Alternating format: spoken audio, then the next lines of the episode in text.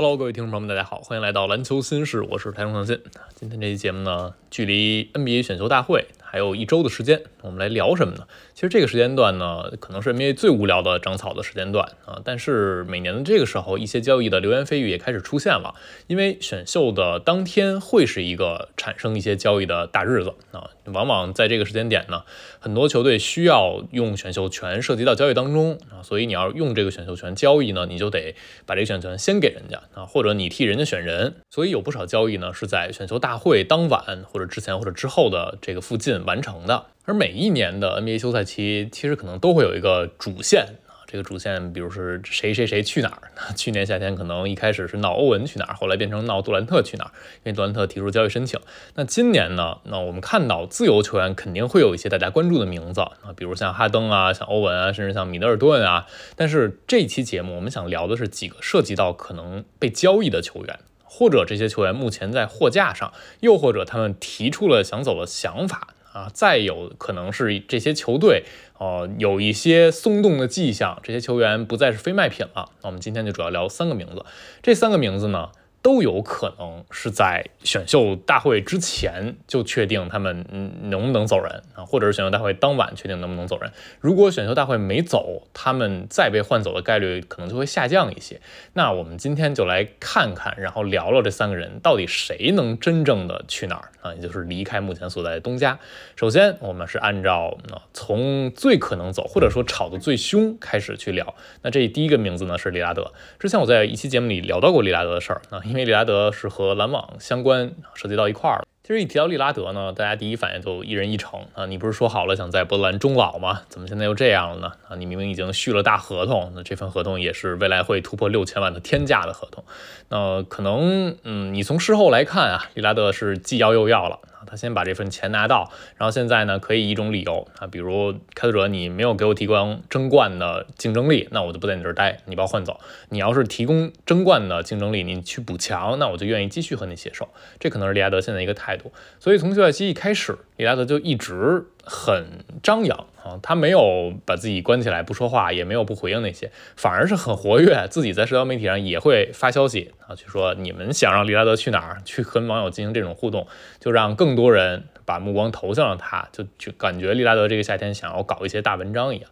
然后最近之前我也聊到，他和一些啊记者啊、媒体人啊做一些播客节目连线，也反复提到，比如自己想去哪支球队，他甚至都嗯不避讳的说到了热火和篮网名字。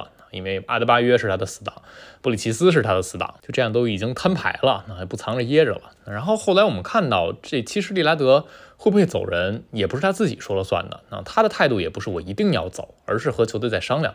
而很多爆出来的消息都指向开拓者还是愿意围绕利拉德继续去竞争的。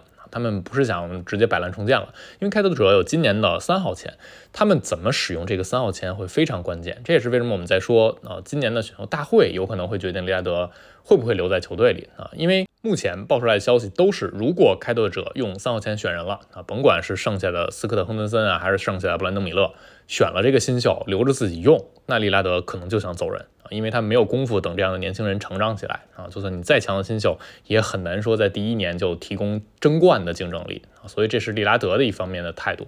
而开拓者目前我们看到的说法都是他们愿意去商讨把三号签送走，同时呢，安芬尼西蒙斯小西蒙斯上赛季表现也非常不错，也是愿意被开拓者拿去当筹码的啊。这样一来，开拓者其实有不错的去交易集战力的筹码，但他们能不能真的找到合适的交易目标啊？最后会不会真的拍板？去做出交易也还是未知数啊，所以利拉德肯定是这个夏天在选秀大会之前这个节点非常热的一个名字了。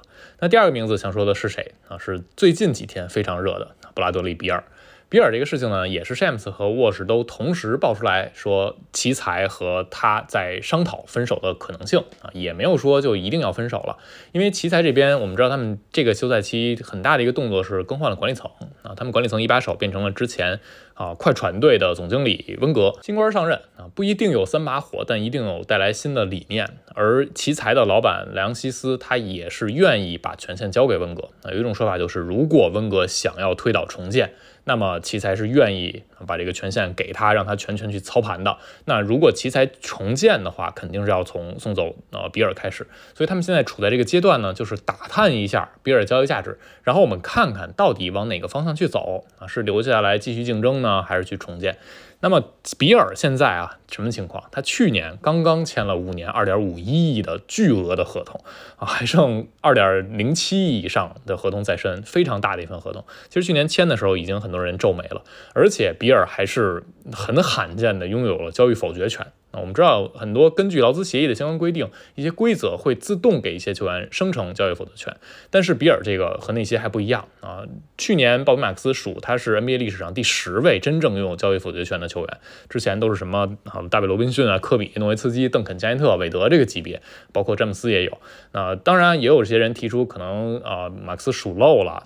像尼克斯中锋尤因，后来霍雷斯格兰特也有过，但拥有这样的交易否决权的也还是极少数啊！你要征战 NBA 年限八年，同时在即将签合同这个球队要效力满四年才有这个权限，那这就意味着，如果奇才要和比尔分手，他们必须要听比尔的意见。很多球队想换自己当家球星，想听他的意见只是参考啊，但是比尔是有交易否决权，所以这个谈判一定是新东家奇才加上比尔和他的团队。一块儿三方才能促成的。那如果比尔不去，他就真的去不了。所以现在的情况是，比尔愿意去哪？那一些说法已经爆出来了，浮出水面。就是首先，热火肯定是比尔愿意去的球队。另外，今天詹姆斯还报了一个球队的名字，是国王队。他说，国王队和奇才有过关于比尔的这些协商啊，小的一些谈判啊，而且他们认为比尔也愿意为了国王队去放弃自己的交易否决权，那这是他愿意去的一个目的地。不过我们刚才提到，比尔这合同非常大，而且他马上要年满三十岁，他现在交易价值并不高啊。很多联盟内部的人士认为，比尔现在可能你换三个首轮这个级别是换不到的。而像 ESPN 的薪资专家鲍比马克思啊，他也设想了一个自己的交易方案，比如热火和奇才交易的话，热火。得到比尔，而奇才得到的是西罗加邓罗加2028年的前十保护首轮。那这个筹码看上去就西罗非常有吸引力。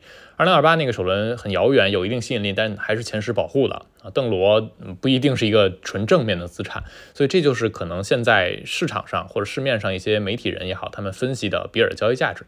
而如果真的是热火去换比尔的话，那如果奇才想要拿更多的首轮签，那就需要等到选秀大会的当晚啊，这样才能解锁未来啊热火二零三零年的首轮签。要不然现在热火能动的首轮就只有两个啊，他们想尽可能的去多要首轮的话啊。那这也意味着，如果是热火和比尔啊和奇才有这样的交易，那他们也大概率会在选秀夜之前都谈得七七八八了。还有一支被提到可能对比尔有益的球队是雄鹿啊，但是你看雄鹿他现在的阵容的一个框架啊，如果他想换比尔啊，基本上就必须得出米德尔顿这样的球员啊，除非你出霍勒迪，那霍勒迪看上去不太可能被雄鹿放弃吧。但是今天雅虎体育的 Jake Fisher 他又说他。得到的一些消息呢，是雄鹿今年的计划，目前啊是把米德尔顿和大洛都留下。那这样呢，他们去换比尔就没有太好的筹码了。以及我们还知道两支明显对比尔没有意思的球队啊，是凯尔特人和七六人。因为凯尔特人这边如果想得比尔，大概率你要和布朗分手啊。但现在的消息是，绿军希望围绕塔图姆和布朗继续去建队。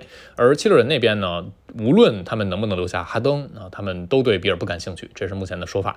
啊，但插一嘴啊，呃，有一种说法是之前我们提到过，呃，如果七六人留不下哈登，他们可能去追范弗利特，因为毕竟七六人新帅尼克纳斯，他在猛龙执教那么多年，他和范弗利特关系很紧密的。但是现在 Jake Fisher 他又说，啊，消息源表示，就算七六人失去了哈登，他们也预计不会去追范弗利特。那我们不知道这后续剧情会怎么展开啊，咱就是这样的。那说完了这两个人，还有第三个名字，最近也非常的热闹，就是西安威廉姆森。西安啊。他在登陆 NBA 之后，我们知道最大问题两个啊，一个是伤病，一个是他的体重体型的管理。然后这个赛季原本是西安看上去非常好的一个赛季，他在赛季开打之前，整个身形变得很精壮了啊。然后上场之后，运动能力表现也还是很好，场均百分之六十以上命中率，拿场均二十六分，也还是很不错的。但是他又受伤了啊，他继续因为伤病问题倒下。而目前我们看到大部分的消息都指向鹈鹕是想要向上交易选秀权的。他们是很有意得到前五甚至前三号签，很想要得到斯科特·亨德森。那这样的话，嗯，他们的筹码是什么？黄蜂是拿着榜眼签的队，所以最近有很多消息说鹈鹕有意和黄蜂来聊一聊。那黄蜂被爆出来对像特雷莫菲这样的级别年轻人不是那么感兴趣，就拿榜眼签不会去换这样为主筹码的球员啊。就算是鹈鹕拿很多未来选秀权，加上墨菲这样的年轻球员啊。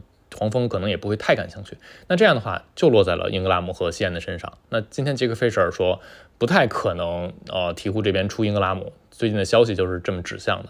那西安炒得非常热啊，很多人最近都怀疑是不是西安已经不是鹈鹕队非卖品了。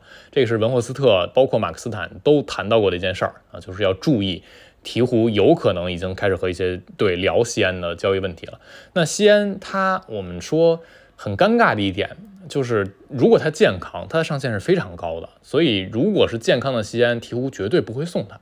但是，一个健康成疑的西安呢，又是其他球队不敢要的，所以这就很尴尬。鹈鹕队对西安呢也很犹豫，其他队对西安也很犹豫。有一种观点呢是说，啊，黄蜂那边榜眼签单换西安，我们先不考虑配平问题，就说榜眼签的价值和西安威廉姆森的价值，他们甚至都不愿意换。这是一种说法。那另一种说法。就是沃什今天在节目里也提到，他说如果下赛季开打的时候，西安不是鹈鹕队的一员，他会非常惊讶。他觉得鹈鹕怎么也得给西安再多一两年的时间去证明一下，因为西安毕竟他的天赋是这样的。啊，毕竟他上赛季健康的时候，鹈鹕还一度打到过西部第一，所以他的价值是真的很难衡量的。那今天还有一个很有趣的消息呢，是鹈鹕这边和他们的助教特蕾莎·威瑟斯庞分手了。威斯庞这位女助教呢，她在2019年加入了鹈鹕的教练组啊，一开始她是双向合同球员的发展教练，然后过了一年，20年转成正式的助教，她也是 NBA 历史上第八位全职的女性助讲。我们知道的是，特蕾莎和西安威廉姆森的关系是非常紧密的。他和西安有过很多共同训练，然后给他去指导、指引，帮助西安走出低谷。所以这也是为什么去年当西安威廉姆森以那样的状态回归之后，他感谢了球队，感谢球迷，同时还特别感谢了两个人啊，一个是鹈鹕另一位助教克里布鲁尔，另一位就是特蕾莎啊，他是非常认可、非常感激特蕾莎给自己提供的这些帮助的。那现在鹈鹕和特蕾莎分手这种事情。我们去想象一下，如果你的球队里有一位超级球星啊，助教团有一个教练和他关系非常好，那往往这种时候不太会把这个教练清理走。去年夏天的时候，篮网队那边和亚当哈林顿分手啊。跟杜兰特关系很好的一位助教，已经闹得沸沸扬扬了，大家就怀疑可能真的要跟杜兰特拜拜了。那现在鹈鹕这边和特蕾莎维瑟斯庞分手，就让你觉得奇奇怪怪的。那很多人也拿出文斯特那个表情包，著名的俩手往两边一指，你就不知道鹈鹕到底在打什么算盘。那他们是真的也想把西安送走了，还是西安怎么想对他们来说已经不重要了？我们就只能静待这个剧情怎么展开。那和前面我们提到的利拉德和比尔类似。西安这一块也很会涉及到今年选秀大会的情况啊，因此也很有可能在选秀夜这个节点就水落石出。那到底会不会把他换走？所以我们可以再观察一下。好了，以上就是本期节目全部内容啊。在选秀大会之前，三条潜在可能撼动联盟的故事线。不知道哪一条故事会有一个很惊人的结局，大家也可以在评论区留下自己的看法。就是这三个人在选秀夜的那个夜晚，到底还会不会留在各自的主队啊？还是哪个人会被交易？可以去猜一猜。感谢收听，我们下期再见啦，拜拜。